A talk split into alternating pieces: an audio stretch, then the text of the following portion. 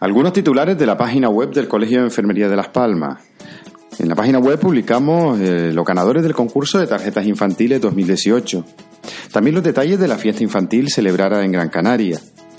El colegio publica las bases para acceder a las ayudas económicas para el pago de las guarderías a los colegiados con menores a su cargo en 2018.